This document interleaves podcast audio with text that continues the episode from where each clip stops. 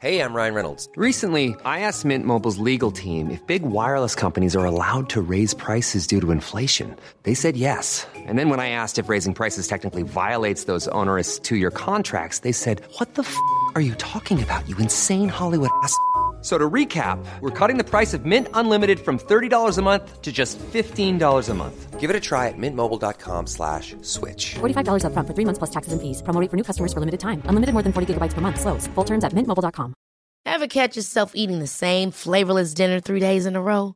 Dreaming of something better? Well, HelloFresh is your guilt-free dream come true, baby. It's me, Kiki Palmer.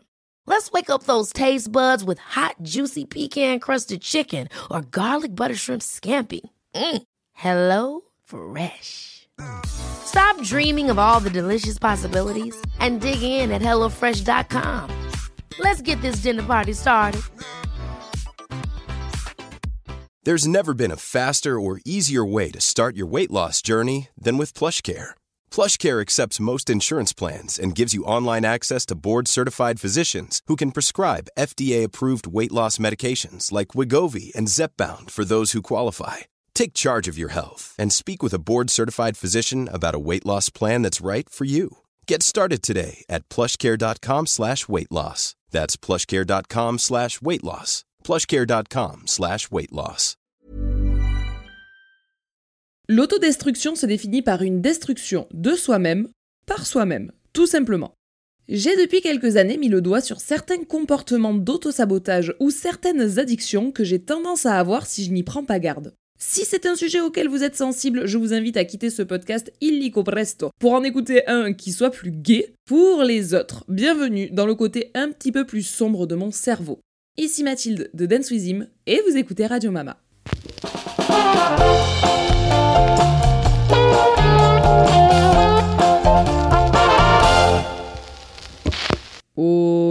Todos J'espère que vous allez bien. Dans mon dernier podcast, je vous parlais du soleil et du bonheur de ne porter que des petites tenues légères. Non mais MDR les gars. C'est là que je me crame et qu'on voit bien que je l'avais enregistré très en avance, début juin, à vrai dire pour être honnête, et que du coup je ne réalisais pas du tout à ce moment-là que nous allions faire face au pire été de notre vie. J'étais encore dans une période où je me disais ça va, les beaux jours arrivent, on va cramer au soleil, ha ha ha. Que nenni, les Bretons sont dans leur élément, les Normands trouvent que bah c'est un été comme un autre.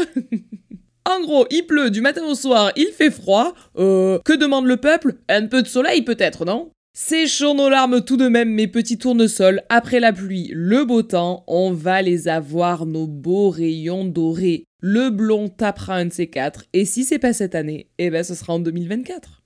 Aujourd'hui, j'ai envie de vous parler de ces petites choses que je fais et qui me font du mal à moi-même. Allez savoir pourquoi on fait ça. À vrai dire, l'humain est bizarre parfois, mais en tout cas pour ma part, c'est ainsi. J'ai mis le doigt sur plusieurs comportements ou addictions que j'ai repérés chez moi et que j'aimerais bien décortiquer avec vous. Pour certaines, certaines, j'ai déjà réussi, en tout cas actuellement, à les gommer, voire les supprimer. Pour d'autres, bon bah j'y travaille encore. Mais c'est ça grandir en fait les gars. C'est avancer petit à petit vers une santé mentale un flic. Bon allez, j'arrête de gagner du temps en noyant le poisson qui pourtant sait nager. Voici une liste non exhaustive et dans le désordre de comportements d'auto-sabotage dont je me passerai bien.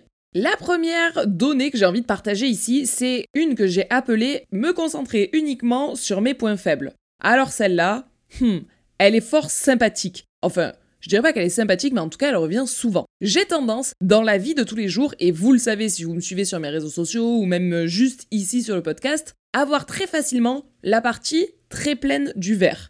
Je vois le positif dans toutes les situations, chez toutes les personnes, vraiment c'est quelque chose qui me définit. Eh bien, j'arrive à faire tout ça pour tout le monde, mais pas pour moi. Moi, j'ai plutôt tendance à faire l'inverse en ce qui me concerne. Et plutôt que de me dire ah ben Mathilde, t'as telle telle telle qualité, je vais plutôt me dire oh là là, tous les défauts que t'as. Et c'est quand même dommage parce que, bon, au fond, je sais quand j'ai réfléchi plus d'une seconde que je suis quand même une personne qui, euh, ben, comme tout le monde, a des qualités et des défauts, mais qui a des qualités quoi. Mais quand j'ai réfléchi toute seule, j'ai toujours tendance à mettre en avant ce que je sais pas bien faire ou ce que j'aime pas trop chez moi, que ce soit physiquement ou mentalement, euh, les choses que j'ai mal gérées dans la journée. Ben voilà, ce sont ces choses-là qui me viennent en premier et euh, c'est un petit peu dommage, je trouve. Pour moi, c'est de l'auto-sabotation. Bon, on va encore inventer des mots dans ce podcast, mais vous avez l'habitude, ok? Parce que au lieu de regarder l'ensemble de ma personnalité en mettant autant de points positifs que de points négatifs, eh bien je me concentre que sur les négatifs et donc bah, ça fausse un peu la balance. Ce n'est pas vrai, je ne suis pas que échec et mauvaise chose, je suis aussi bonne chose évidemment. Ainsi donc, j'aimerais bien à l'avenir, et déjà j'ai commencé à le faire, hein, quand j'étais ado, j'en souffrais beaucoup plus qu'aujourd'hui où j'ai 33 ans, mais euh, je sais plus comment j'ai commencé cette phrase, mais ça devait être un truc du genre, à l'avenir j'aimerais bien mieux gérer tout ça, et être plus consciente de ce qui va et ce qui ne va pas. Je pense que ça va me permettre de prendre en plus en confiance en moi. Encore une fois, ça va beaucoup mieux qu'avant. Avant, je croyais que j'étais tout nul. Maintenant, je me dis, bon, il y a des bons côtés, même si des fois je suis un peu tout nul. Mais c'est vraiment un point sur lequel je veux travailler et je travaille encore de me dire, bon, euh, quand tu as l'impression que rien ne va, ce n'est pas vrai. Autant physiquement, il y a des choses qui ne te plaisent pas, mais il y a des choses qui te plaisent, donc concentre-toi là-dessus, bah, je vais les verbaliser, tiens. Parmi les choses qui ne me plaisent pas dans mon physique, il y a par exemple la circonférence de mes cuisses. Le fait de ne pas avoir les cuisses qui sont bien séparées au milieu, comme je le vois dans les magazines, ça m'embête. Je sais très bien que c'est un modèle et que je ne peux pas m'y référer comme étant le modèle absolu, le corps parfait, contrairement à ce qu'on m'apprend depuis toujours, moi, enfant des années 90. Bon, bah, dans mon côté conscient, je me dis que, euh, bon, bah voilà, faut pas que je m'arrête à ça. Dans mon côté inconscient, je continue de me dire que quand même, ses cuisses sont vachement rondouillardes. Par contre, il y a des trucs que j'aime bien dans mon physique. Par exemple, mes yeux. Je trouve que j'ai des jolis yeux bleus. Mon sourire, ça, je sais que c'était ma petite blague pendant euh, le confinement, mais quand on nous foutait ces masques sur la tête, J'étais en dépression en disant non mais les gars c'est mon atout charme. Mathilde sans son sourire, mais il y a, y, a, y a, plus rien qui va, mais laissez-moi tranquille. Je n'ai plus que mes yeux à vous montrer, ça ne me convient pas. Moi j'ai besoin de mon sourire. Vraiment, c'est ce qui me permet de mettre l'ensemble du monde dans ma poche. Laissez-moi rentrer in my pocket toutes les personnes que je souhaite. Donc voilà, il y a des trucs que j'adore. Euh, j'aime bien mes cheveux aussi, pour tout vous dire. Des trucs que j'aime moins, comme je vous le disais, mes cuisses, mes mains qui sont cabossées, frère, euh, vous voyez, euh, Caraba la sorcière, ben à côté de moi, elle a des mains fines et délicates. J'en fais pas du tout un complexe autant que pour les cuisses, mais bon voilà, donc euh, il y a des trucs positifs, il y a des trucs négatifs, et bien plus jeune, je ne voyais que le négatif, mais non, je vois aussi des trucs positifs, surtout depuis qu'on a enlevé les masques. Pour mon mental, c'est pareil. Avant, je ne voyais que les points que je n'aime pas, c'est-à-dire le fait que je sois pas assez euh, directive des fois, le fait que je me laisse un petit peu marcher sur les pieds, mais ça j'y reviendrai un peu plus tard dans le podcast. Je voyais aussi comme point négatif le fait de euh, je me trouvais pas assez drôle, pas assez intelligente, pas assez ouverte aux autres. Euh, bon, bah ça, maintenant, d'une, j'y ai travaillé, je me trouvais pas assez ouverte aux autres, je me suis ouverte aux autres, je me trouvais pas assez cultivée, j'ai continué à me cultiver, même si, à vrai dire, ça, ça reste un complexe qui est toujours là. J'ai toujours l'impression d'être la moins cultivée du lot et ça c'est dommage. Pour vous donner une idée, jouer au Trivial Poursuite, mais c'est mon enfer. Je passe mon temps à me dire euh, alors voilà, je n'ai donc aucune culture G. Quel dommage, quelle bêtise. Et euh, ça me complexe en fait, c'est bizarre quand même.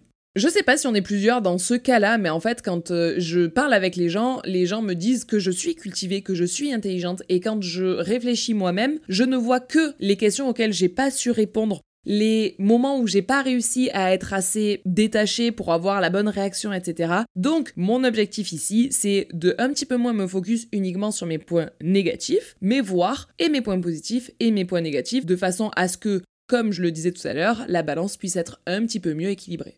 Ah, on rentre dans l'art direct, hein, les gars. Deuxième point, et à vrai dire, ça va un petit peu avec ce premier, vous allez voir que de ce premier gros point, il y a plein d'autres petits points qui en découlent, mais mon deuxième point c'est faire des blagues où je me moque de moi pour ne pas que les autres aient à le faire. Parce que, et c'est un troisième point que je vais grouper avec parce que c'est mon podcast et ce que je fais ce que je veux, voilà, même si j'arrive pas à articuler. Le troisième point que je m'étais noté aussi, c'est l'impression d'être moins bien que le reste du monde. Vous voyez, ça se regroupe bien avec le premier point. Donc en gros, je passe mon temps à faire des blagues sur moi-même où je me moque des défauts que j'ai moi-même identifiés chez moi parce que j'ai toujours l'impression d'être moins bien que le reste du monde qui m'entoure et du coup je me dis bon, puisque je suis moins bien que tous les autres autour, ils l'ont forcément remarqué. Donc ce que je vais faire, c'est que je vais moi-même faire des blagues dessus, de façon à leur prouver, et regardez-moi ça à quel point c'est toxique envers moi-même, que moi aussi j'ai remarqué que j'étais moins bien qu'eux, Personne ne m'avait rien dit à ce moment-là. Et donc, je fais des blagues sur le fait que je sois moins bien qu'eux pour leur prouver que ne vous inquiétez pas, euh, moi, petite Mathilde, je sais bien que je ne mérite ni votre amour ni votre amitié et que je suis moins bien que vous. Merci au Seigneur de m'accorder du temps.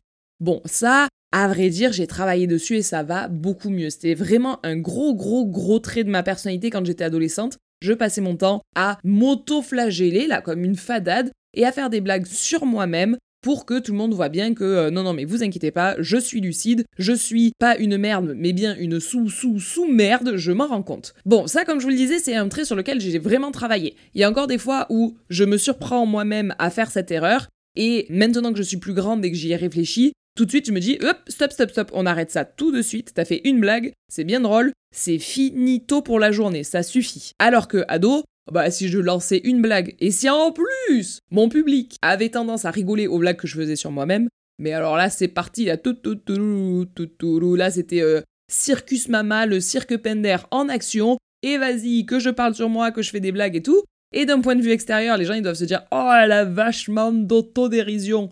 Sauf que d'un point de vue intérieur, j'étais juste en train de m'auto-descendre. Donc non, en tout cas pour ma part, ce n'est pas un signe d'autodérision, c'est un signe de je vais mal à ce moment-là. Évidemment, c'est pas toujours le cas. Il euh, y a des fois où je fais des blagues sur moi-même euh, et vous me l'entendez dans les podcasts, et où tranquille, hein, je suis pas euh, au plus bas de ma santé mentale, etc. pas du tout, du tout. Mais en tout cas, en tant qu'ado, comme je vous le disais tout à l'heure, c'était un vrai mécanisme de défense pour ma part. Il m'arrive encore des fois de me servir de ce mécanisme-là et ça continue de me faire mal. Pas plus tard que en décembre dernier, je parlais avec une personne, et en plus c'était une personne qui était chère à mon cœur, et cette personne savait pertinemment que j'étais enceinte, et je pense que cette personne aurait aimé avoir l'aura que tu as quand t'es enceinte, parce qu'il faut savoir, quand t'es enceinte, la terre entière a envie de tourner autour de toi, alors que moi c'était tout ce que je voulais pas. J'avais pas du tout envie qu'on me considère comme une petite chose fragile et mignonne juste parce que j'étais enceinte. J'avais envie que les gens soient normaux avec moi, comme ils le sont quand je ne suis pas enceinte en fait. Donc j'avais vraiment pas du tout, du tout, du tout envie que ma grossesse soit un sujet et que d'un seul coup euh, on doive me laisser passer à la caisse du supermarché, euh, s'il y a une place assise, elle est pour moi. C'était moi qui le sentais comme ça, tout simplement parce que ma grossesse m'a permis de ne surtout pas avoir besoin de ces égards-là. Évidemment, si c'est des grossesses plus compliquées, euh, évidemment qu'il faut le faire hein, euh, pour les gens. Mais moi, en tout cas, j'avais absolument pas envie que ma grossesse soit un sujet puisque je n'en ressentais aucun besoin physique. Je discutais donc avec cette personne qui, je pense, avait très envie d'être à ma place et d'être sous les spotlights juste parce que t'es enceinte et que d'un seul coup, ben vraiment, euh, les gens autour de toi deviennent très mignons et très attentionnés. Et elle me dit Ah, c'est bizarre, toi t'en parles jamais de ta grossesse. Et lui dis Bah non, non, pour toutes les raisons que je viens de vous indiquer il y a 10 secondes, j'ai pas spécialement envie que ce soit le sujet absolu et que je sois uniquement définie grâce à ma grossesse et j'ai pas envie d'embêter les gens autour de moi. Qui plus est, je sais qu'il est pas rare que dans une assemblée, y ait euh, des. C'est souvent le cas pour des femmes, mais des femmes ou des hommes qui aient envie eux-mêmes d'avoir un enfant, etc. J'ai pas envie d'étaler mon bonheur d'être enceinte pendant des heures et des heures et des heures devant tout le monde, alors que euh, moi-même, bah, j'en ai souffert de pas tomber enceinte avant. Donc euh, je suis enceinte, c'est génial, et ce bonheur-là, j'ai pas besoin de le mettre en continu sous les yeux des autres pour le ressentir à fond. Je sais pas trop si vous comprenez mon explication. C'est peut-être un peu tordu, mais moi je le ressentais vraiment comme ça, en mode j'ai vraiment pas besoin d'en parler pour vivre à fond ma grossesse, me régaler. Euh, enfin voilà, on en parle Lucas et moi et ça me suffit. Et donc, pour la huitième fois, je reprends mon histoire. Cette personne-là me dit Ah, c'est rigolo, on dirait pas que t'es enceinte. Et euh, je lui dis Bah, comment ça? Il me dit Non, mais tout, bah, t'en parles pas trop. J'ai Ah, bah non, non, non, euh, voilà, je lui donne toutes les raisons que je viens de vous dire. Et elle me dit Mais même physiquement. Et en fait, ça, ça me fait trop de peine parce que moi qui ai attendu espérer, prier, euh, voulu, voulu, voulu, voulu être enceinte, quand on te dit, bah, ça se voit pas trop que t'es enceinte alors que t'es dans ton cinquième ou sixième mois, ça te fait un peu de peine. Tu te dis, ah bah non, mais moi j'espère que ça, qu'on voit mon gros ventre, je l'adore, euh, donc euh, ça, ça me ferait plaisir qu'on le voit. Enfin, ça me dérangerait pas en tout cas qu'on le voit. J'étais pas du tout les femmes enceintes qui cachent leur grossesse, du tout, du tout, bien au contraire. Et je lui dis, ah, tu trouves que physiquement ça se voit pas? Elle me dit, bah. Et là, je prends les devants comme une teubée et je lui dis euh, Ah oui, on dirait juste que j'ai euh, vachement grossi, Moi qui suis ultra complexée par mon poids, rappelons-le. Et elle me répond Oui, voilà, exactement. Et donc, ma blague l'a fait rire, mais elle l'a approuvé derrière. Et elle s'est dit Ah, Mathilde, elle doit avoir vachement d'autodérision pour pouvoir dire ça d'elle-même. Sauf que moi, ça m'a mis dans un mal que j'en pleurais.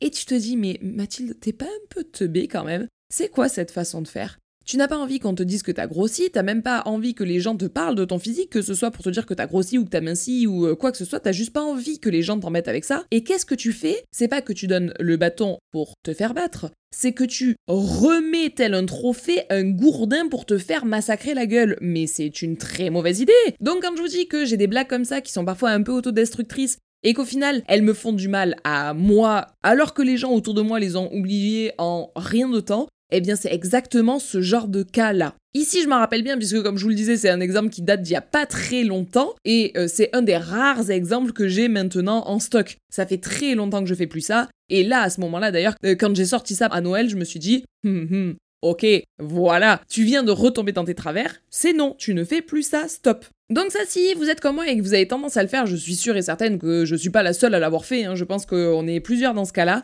N'hésitez pas à arrêter, vous allez voir que ça fait grave du bien. Évidemment que dans la pièce, on n'est pas la pire personne, jamais, on n'est peut-être pas la meilleure personne, mais qu'est-ce qu'on s'en fout aussi? Donc si comme moi quand vous rentrez dans une pièce vous dites oh là là je suis la moins bonne personne, mais moins bonne personne par rapport à quoi? Sûrement que dans la pièce dans laquelle t'es en train de rentrer, t'es euh, meilleur que certains sur certains points, moins bonne que certains sur d'autres points. Et alors, en fait, c'est ce qui fait qu'on est tous différents, qu'on a tous nos personnalités, qu'on a tous nos savoirs et nos ignorances, et c'est ce qui fait notre richesse. Donc euh, ça, c'est pareil, c'est quelque chose sur lequel j'essaye de travailler, de me dire, numéro 1, je suis pas toujours en train de faire des blagues sur moi-même en mode ha ça me fait rire sur les points qui me font réellement du mal. Ça, c'est non. Je peux rire franchement très fort et sans que ça me fasse du tout, du tout, du tout de peine sur euh, plein de points de ma personnalité, comme par exemple le fait que je parle fort, que je suis toujours à fond, que machin. Ça, je suis toujours en train de me moquer de moi là-dessus, mais comme c'est un point dont je suis fier, on s'en fout, c'est pas du tout un problème. Par contre, les points qui me font réellement du mal, j'ai arrêté de m'en moquer en public parce que, ne serait-ce que ça, il y a des fois, il y a des gens qui avaient même pas remarqué que tu avais un défaut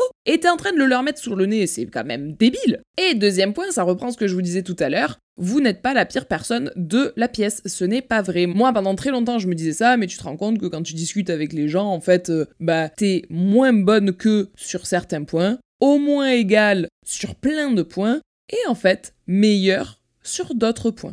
Ici, je vous ai beaucoup parlé de points d'autodestruction qui sont du ressort du mental, on va parler de l'autodestruction physique aussi parce que c'est important. Et je vais vous avouer un truc que je n'ai encore jamais dit sur internet. Au niveau de l'autodestruction physique, il y a quelque chose que je suis très très très très très très très contente d'avoir réussi à stopper, c'est la cigarette. Parce que oui, je suis une ancienne fumeuse, voire une ancienne grosse fumeuse. J'ai commencé à fumer de façon très débile quand je faisais beaucoup, beaucoup, beaucoup la fête. En soirée, on boit un verre, deux verres, trois verres, on est un petit peu pompé up et on se dit qu'on va fumer une clope pour faire euh, comme les copains. On a 17 ans, on est très influençable. Quand je dis on, en fait, ça veut dire moi. Et du coup, je me suis mise à fumer comme ça. Je faisais mes études, genre c'était la liberté, youhou, on est jeune, YOLO, et vas-y que je fume une clope en soirée, puis deux clopes en soirée. Puis comme j'aime pas gratter, j'achète un paquet pour ne pas avoir à demander à droite, à gauche, et donc j'ai mon paquet uniquement pour les soirées. Puis bon, je me dis que voilà, là c'est l'apéro, je suis pas encore bourré, mais je fume une clope. Puis finalement, il y a aussi euh, la clope de la pause café qui vient s'ajouter, etc. Puis T'as pas vu venir le truc, en 6 mois t'es fumeur, tu t'achètes tes paquets euh, comme tout le monde et ça y est, tu fais partie de ce lot de gens qui fument une, deux, 10, 15 cigarettes par jour. Je suis restée fumeuse comme ça pendant très très longtemps. J'étais déjà sur les réseaux sociaux que je fumais encore et je faisais exprès, je vous l'ai jamais jamais montré. Vous avez jamais vu euh, le moindre paquet de club qui dépassait d'aucune de mes poches. Vous avez jamais vu euh, la moindre cigarette sur aucune story Instagram, photo Instagram, vidéo YouTube, etc. J'y mettais vraiment un point d'honneur. C'était important pour moi de ne pas montrer du tout que je fumais parce que je sais que j'ai un public assez jeune et je sais que c'est le mauvais exemple et j'avais vraiment vraiment pas du tout envie que quelqu'un qu'ils apprécient euh, soit filmé en train de fumer. Ceux qui se fument en train de fumer, ma foi, euh, franchement, je leur jette pas la pierre. Je sais à quel point ça a été dur pour moi de le cacher parce qu'il y a des plans que j'aimais bien, mais on voyait un paquet de clubs, donc fallait que je le supprime. Donc je comprends tout à fait. les personnalités publiques, en y mettant des gros guillemets, je me prends pas pour Beyoncé, ne vous inquiétez pas, qui ne cachent pas qu'ils euh, fument. Mais moi, voilà, ça, ça a toujours fait partie de ma direction artistique. Vous n'avez jamais su que j'étais fumeuse. Un jour tout de même, j'ai un copain qui me dit euh, Mathilde, faudrait peut-être songer à ralentir un petit peu. Et je lui dis Mais frère, moi je fume par habitude, j'arrête quand je veux. Il me dit Bah ça va, et ben t'as qu'à arrêter par exemple aujourd'hui. Je dis Mais à l'aise, à l'aise. Euh, ben pas à l'aise du tout.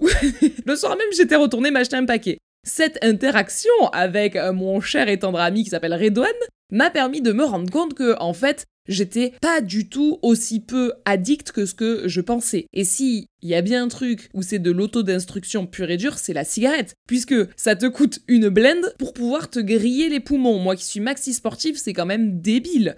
Du coup, à partir de ce moment-là, j'ai pris conscience de mon addiction à la cigarette et je me suis dit qu'il fallait que je ralentisse. J'ai bien ralenti, même si j'avais la chance de pas trop en ressentir les effets. J'étais méga sportive, j'avais un super cardio, beaucoup de souffle, donc j'ai jamais été, par exemple, essoufflée à cause de la cigarette. Euh, j'avais pas spécialement perdu ni l'odorat, euh, ni le goût, comme vous disent certains. Après, tranquille, hein, je fumais pas non plus 8 euh, paquets de gauloises sans filtre par jour, mais j'en ressentais pas les effets négatifs. Donc c'est dur de se sevrer de quelque chose où tu ne reçois que les côtés positifs, c'est-à-dire le côté un peu cool, chill, je fume ma clope, tranquille. Ce qui a été vraiment déclenchant pour moi, ça a été que j'ai bien réduit la cigarette et puis j'ai recommencé à donner des cours d'équitation à un public plus jeune, c'est-à-dire à des jeunes enfants euh, qui faisaient du baby poney, donc à partir de 4 ans à peu près. Vous avez vu, j'ai encore trouvé une façon de vous rappeler que je suis monitrice d'équitation dans ce podcast. Décidément, c'est masterclass sur masterclass de ce côté-là. J'avais des groupes donc d'enfants de 4 ans avec qui j'avais instauré un petit rituel de début de séance. C'était d'ouvrir grand grand grand mes bras et de leur crier câlin collectif Et tout tout tout tous les enfants du cours, donc euh, entre 6 et 9 euh, enfants, me couraient dans les bras, me sautaient dessus et on se faisait tous un énorme gâté comme ça pour se dire bonjour avant d'aller chacun vers son poney et puis se diriger ensemble vers la carrière. Et le câlin collectif, c'était quelque chose de vraiment important et pour moi et pour les enfants. Si à un moment j'arrivais et que je déclenchais pas le câlin collectif, alors c'était un petit qui me réclamait le gâté. Il y avait toujours un minot pour me dire Hé Mathilde, t'as un petit peu oublié le gâté et le câlin du jour. Donc c'était quelque chose que j'adorais, c'était quelque chose que les enfants adoraient. Et je me suis dit, je n'ai pas du tout envie d'être la vieille tante riche qui pue la clope. Vous voyez ce que je veux dire? J'avais pas envie que les enfants, quand on faisait le câlin collectif, c'était avec une monitrice qui sentait la nicotine à plein poumon, euh, qui empestait la clope froide et qui leur faisait des gâtés avec des mains qui avaient fumé une cigarette une demi-heure avant. C'était rédhibitoire pour moi. Et vraiment, le fait d'avoir ce petit collectif de petits cavaliers, ça m'a fait me dire j'arrête la vraie clope, je passe à, bah je sais pas si c'est mieux, si c'est moins bien, mais en tout cas ça me permettait de plus sentir la clope ni euh, dans mon haleine ni avec mes mains. Je suis passée à la cigarette électronique. C'était déjà une première étape très importante pour moi que de me sevrer de cet outil d'autodestruction physique qu'est la cigarette. J'ai donc commencé à euh, fumer ce que j'appelais mon vapetto, soit ma cigarette électronique. Je vapotais plutôt que de fumer et ça m'a permis de vraiment réduire tout en fait. Je suis progressivement tombée à un taux de nicotine à zéro, mais j'avais cette habitude de fumer sur ma cigarette électronique et euh, j'aimais bien le côté, je me détends, je me pose, je bois mon café et j'ai ma cigarette électronique, même s'il y avait plus de nicotine dedans. Et ça me faisait quelque chose, je sais pas, j'arrivais pas à m'en détacher. C'était horrible parce que oui, je fumais plus de cigarette normale, mais je fumais la cigarette électronique. Très peu sur la fin, mais ça restait quand même, il y avait une addiction qui était là. Et puis on n'a aucun recul sur la cigarette électronique. Donc est-ce que je me défonçais encore plus qu'avec des vraies cigarettes? Hmm, je sais pas. Je m'étais toujours dit que dans ma vie, je me suis empêché de beaucoup de choses. Au niveau de la bouffe, je me suis restreint sur plein de choses. Au niveau des boissons, je me suis restreint sur plein de choses. Au niveau de plein de choses, je me suis restreint sur plein de choses pour être la petite fille parfaite. Et la cigarette, c'était un peu mon côté euh, bad girl qui ressortait. Mais je me suis toujours dit que le jour où je tombais enceinte, ça serait le jour où je ferais l'effort ultime de me priver de ce dernier ressort un petit peu, de, faire ma, ma, ma dernière privation. Et je me suis dit, le jour où t'apprends que t'es enceinte, t'arrêtes de fumer. Et ça a été le cas, je suis tombée enceinte le 15 juillet, j'ai appris que j'étais enceinte le 1er août, soit 15 jours plus tard. À la seconde où j'ai eu entre les mains un test de grossesse positif, je n'ai plus jamais touché une cigarette. Je vous enregistre cet épisode, on est le 3 août de l'année d'après, donc ça fera pile un an que je n'ai pas fumé. Je n'ai aucune envie de m'y remettre, ça c'est une grosse fierté. Pendant toute ma grossesse, je me disais, écoutez, j'ai plus envie de fumer du tout, mais peut-être parce que je porte mal et que j'ai pas du tout envie de lui envoyer de la fumée à ce bébé, je me l'étais toujours promis de toute façon. Mais peut-être que avec la naissance, avec le côté un peu stressant de ce nouveau rôle de parent, euh, avec euh, ben, euh, tout ce que ça peut apporter, j'aurais peut-être envie, et puis surtout en ne sentant plus le bébé dans moi, j'aurais peut-être envie le soir de m'en griller une tranquille pour me détendre. Eh bien, pas du tout. En plus, euh, je vous l'ai déjà dit, mais j'allais, alors je me vois vraiment pas avoir euh, des doigts qui sentent la cigarette quand euh, je tiens mon bébé pour le faire manger. Enfin, impossible. Donc, non, je n'ai. Et puis même, j'en ai pas du tout envie, en fait, pour l'instant. Je n'ai aucune envie de refumer. Et vraiment, je vais tout faire pour que ça reste comme ça. Ça a été un objet qui m'a auto-détruite, avec lequel je me suis auto-détruite plutôt pendant des années. J'ai commencé à fumer à 17 ans, j'ai arrêté à 32. Mais oh my god, croisez les doigts pour moi, envoyez-moi toutes vos pensées positives. J'espère du fond du cœur que je ne me remettrai jamais à rentrer dans ce cercle vicieux de la cigarette. Ah bah vous voyez, je pensais que ça me ferait plus bizarre que ça de vous avouer que j'ai été fumeuse alors que je voulais tant cacher. Mais en fait, comme j'ai l'impression que c'est pas vrai, ça m'est pas arrivé, c'était il y a tellement longtemps et j'en ai tellement plus envie que euh, en vrai, ça va, je vous en parle, mais euh, au KLM. Alors que vraiment, je me suis dit, waouh, quand je l'ai marqué dans ma liste, la cig et cigarette, c'est ça qui est écrit sur ma sur mon point de liste, je m'étais dit, ouf, je le note, mais je sais pas si je vais en parler. Ah ben, au calme en fait. Hmm, je sais pas si après je vous parle d'un point plutôt mental ou d'un point plutôt physique d'autodestruction. Allez, on repart sur du mental. Là, ce sont à nouveau deux points différents que j'ai notés, mais je vais les grouper. Le premier point, c'était me mettre toujours la barre très haut, voire inatteignable, comme si je devais être parfaite. Et le deuxième point, c'était ne pas du tout supporter de ne pas savoir ou d'être juste moyenne. Comme vous le voyez, ces deux points vont plutôt bien ensemble. Ça rejoint aussi mon idée d'être toujours euh, en compétition avec moi-même et avec le reste du monde. Et eh bien ça, c'est des points sur lesquels il faut que je fasse très attention et que je les laisse pas me gagner. Ici, c'est un point qui peut être une force tout comme il peut être destructeur. Puisque depuis toujours, moi j'ai besoin, j'ai envie de savoir, de euh, d'en connaître beaucoup, etc. Et donc ça m'a poussé à être très curieuse, à beaucoup me renseigner, à lire énormément. Et donc ça a développé ma culture euh, dans son ensemble. Vous êtes souvent beaucoup à me dire que j'ai beaucoup de culture générale équestre, eh bien c'est tout simplement parce que je ne supportais pas, et encore moins en tant que monitrice, que l'on me pose une question et que je n'ai pas la réponse. Si on me piégeait comme ça, mais ça m'angoissait, ça m'énervait, je détestais, je me sentais nulle et puis j'avais l'impression de pas être euh, ok dans mon rôle en fait, euh, puisque j'étais la monitrice, pour moi, il fallait que j'ai la réponse aux questions de mes élèves. Et donc ça m'a poussé depuis toujours à avoir toujours euh, beaucoup, beaucoup, beaucoup d'avance sur les interrogations et sur euh, les apprentissages pour être sûr de jamais être prise au dépourvu. Dans la même idée, quand je passais mon galop 4 de théorie, en fait, j'avais appris le livre galop 1 à 7. Genre, je connaissais tout par cœur jusqu'au galop 7. C'était vraiment important pour moi que d'être imbattable sur ces trucs-là, mais imbattable pas par rapport aux autres pour le coup, mais vraiment par rapport à moi.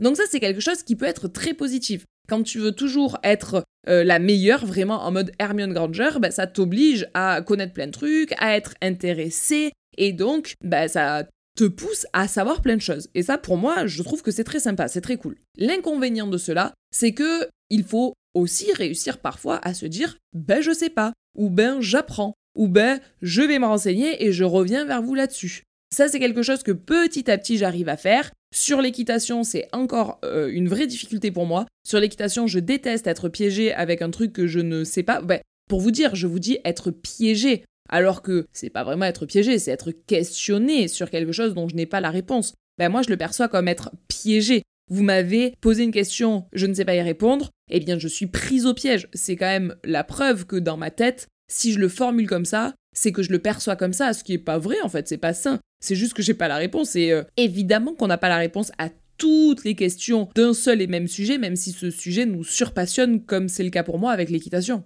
Maintenant que je suis un petit peu plus grande, je réussis à me dire que, bon, euh, comme je vous le disais avec l'équitation, j'ai un petit peu de mal encore à avoir ce lâcher prise là, mais dans l'ensemble, c'est normal que je sache pas tout, et je fais donc en sorte de connaître plein de choses sur un sujet dont on parle parce que c'est important pour moi et ça me permet de pas me sentir en porte-à-faux, mais par contre de pouvoir dire parfois, bah ça, euh, non, je ne sais pas de quoi tu parles.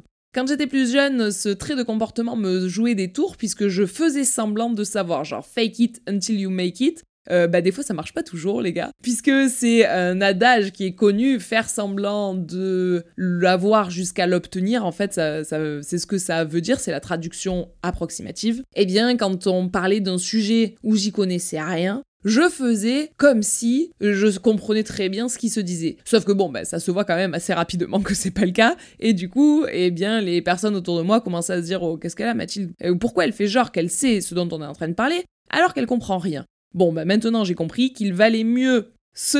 Attendez, je cherche l'expression exacte. C'est il vaut mieux se taire et laisser aux gens l'impression que vous êtes bête plutôt que de parler et ne plus leur laisser de tout de doute sur le sujet. Waouh Je crois que j'ai remasterisé de façon très très très mauvaise une euh, citation qui est très simple et efficace de base. Attendez, faut que je la cherche sur internet. Ah voilà, je l'ai, je crois que c'est de Pierre Desproges et c'est Il vaut mieux se taire et passer pour un con plutôt que de parler et ne laisser aucun doute sur le sujet. Avouez que c'est quand même beaucoup beaucoup mieux dit comme ça. Bon, il ne me reste plus qu'à apprendre cette phrase par cœur et ne plus jamais être piégé parce que je ne la connais pas. Vous voyez Là, je fais de l'humour sur moi-même, mais ça me fait pas de mal. Ah ah, tous les points se recoupent.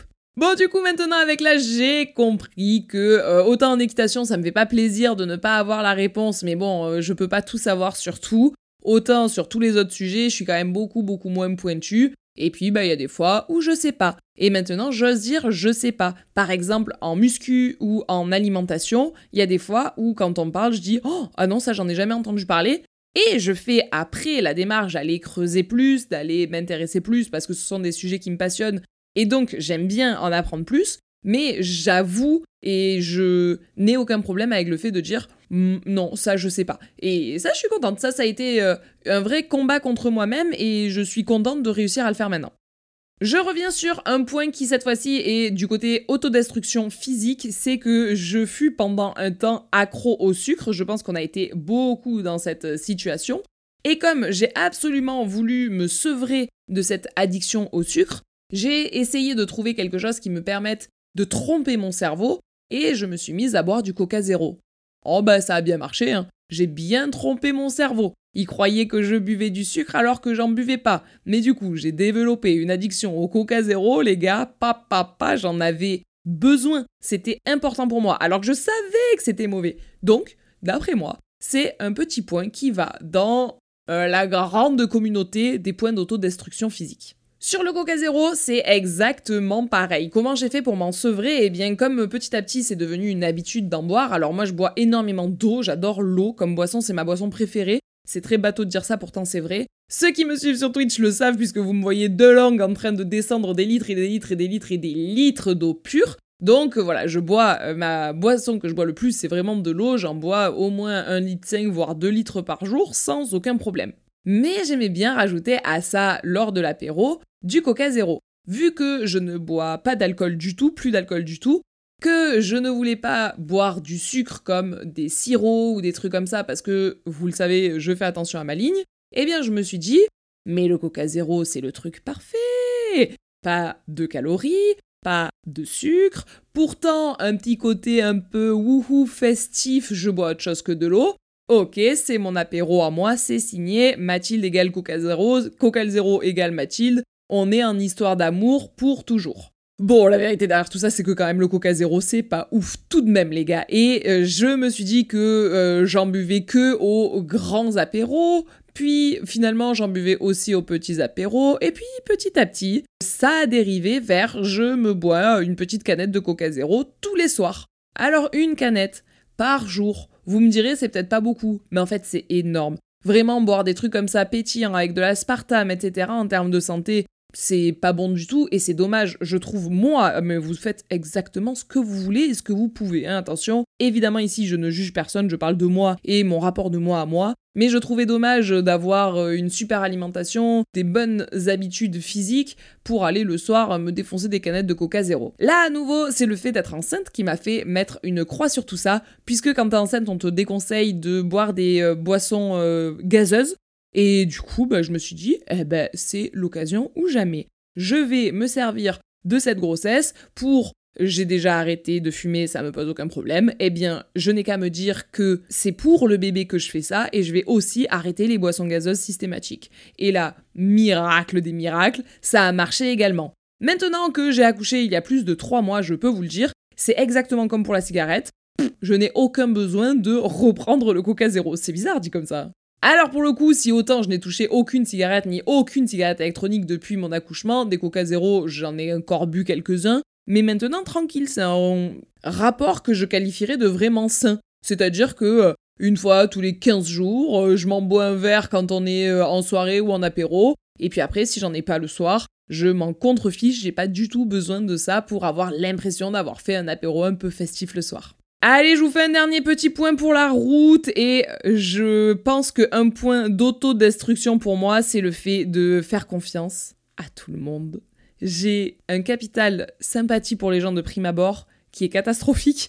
Non, en vrai, qui est très bon parce que euh, si on était tous comme ça, je pense que la vie serait plus douce. Mais à la fois, je suis une petite brebis, moi, et j'ai l'impression qu'il y a plein, plein, plein, plein, plein de grands méchants loups qui se disent Oh, on va la bouffer cette petite brebis, elle a l'air bien tendre. Heureusement pour ça, j'ai mon berger préféré. Non mais vraiment, j'aurais tiré cette métaphore jusqu'au bout. J'ai donc mon berger préféré qui garde son troupeau de petites brebis auprès de lui et j'ai Super Lulu qui m'aide quand il s'agit d'être un petit peu moins naïve. Comme je vous le disais, moi j'ai tendance toujours à me dire que les gens qui m'entourent sont obligatoirement gentils, sympas, bienveillants et vont vouloir du bien. Alors que, bah, 33 ans plus tard, spoiler alerte, la vie m'a appris que il y a des gens, eh ben, ils sont pas sympas, en fait, ils veulent pas spécialement ton bien. J'ose espérer qu'ils veulent pas absolument ton mal de prime abord, mais euh, ton bien, ils en ont RAF. Eh bien, ça, Lucas, il a un radar agent pas sympa. Je sais pas comment on pourrait appeler ça, mais euh, un détecteur à grand méchant loup. Oui, voilà, c'est ça. Lulu, c'est mon berger qui est un détecteur à grand méchant loup pendant que moi, la petite brebis, je gambade dans les prés. J'ai donc maintenant tendance à beaucoup me fier à son instinct quand il me dit hum, attention. Je me dis hum, attention, n'y va pas à fond, ne lui donne pas toute ta confiance et toute ta bonne vibe, toute ton énergie au max, max, max, max, max. Parce que sinon, il y a de grandes chances que tu sois déçu. Je n'ai jamais, jamais eu une personne où je me disais Ah, bah Lucas, il aurait dû lui faire confiance, finalement, c'est quelqu'un de sympa. Non, non, jamais. Il y a des fois où j'ai fait la meuf. Il y a des fois où Lucas, il m'a dit hmm, Fais ce que tu veux, mais je pense qu'il faut que tu te méfies. Et je me disais Non, mais vraiment? Mais il me prend pour qui? Regarde, je suis une brebis, elle est une brebis, nous sommes deux brebis qui brebissons ensemble. Et puis finalement, paf, la réalité est apparue. Cette fameuse brebis a enlevé son masque et deviné ce qu'il y avait dessous. Mais oui, messieurs, dames, le grand méchant loup, le loup-garou. Et finalement, je me dis, oh, j'aurais dû écouter Lucas. Donc maintenant, j'écoute toujours Lucas. Et surtout, maintenant, il m'a donné plein de tips pour, comme ça, repérer les loups qui se cachent dans la bergerie. Et donc, de plus en plus, il y a des comportements, quand je les observe, je me dis, hum, hum alors là, moi vivante, jamais je ne tomberai pas dans ton piège, monsieur le loup. Et du coup, de plus en plus, j'arrive à être autonome là-dessus, même si, la vérité, Lucas est vraiment bien meilleur que moi. Bon, eh bien voilà quelques traits de ma personnalité que je vous ai dévoilés que je n'avais encore jamais dévoilé sur internet. J'espère que cet épisode vous a plu, j'espère que le fait de vous donner comme ça des traits de ma personnalité, ça vous permet des fois de peut-être dresser votre propre liste. Ah ça j'adorerais que ça vous permette de faire ça, de faire ça, pardon. Envoyez-le moi sur Instagram si par hasard euh, ça vous donne l'envie de le faire. Dressez votre propre liste de comportements d'autodestruction. Alors là, vous allez voir que vous allez vous mettre devant votre téléphone sur l'application Note. Vous allez dire alors, comportement autodestruction, petit tiré. Ah ben j'en ai pas qui me viennent en tête en fait. C'est normal, moi ça me fait pareil. Que si comme ça on me demande de but en blanc de les citer, je n'ai aucune inspiration. Par contre, je prends mon application note, j'ai une note qui s'appelle autodestruction et je mets un petit tiré et je marque par exemple addiction au coca zéro.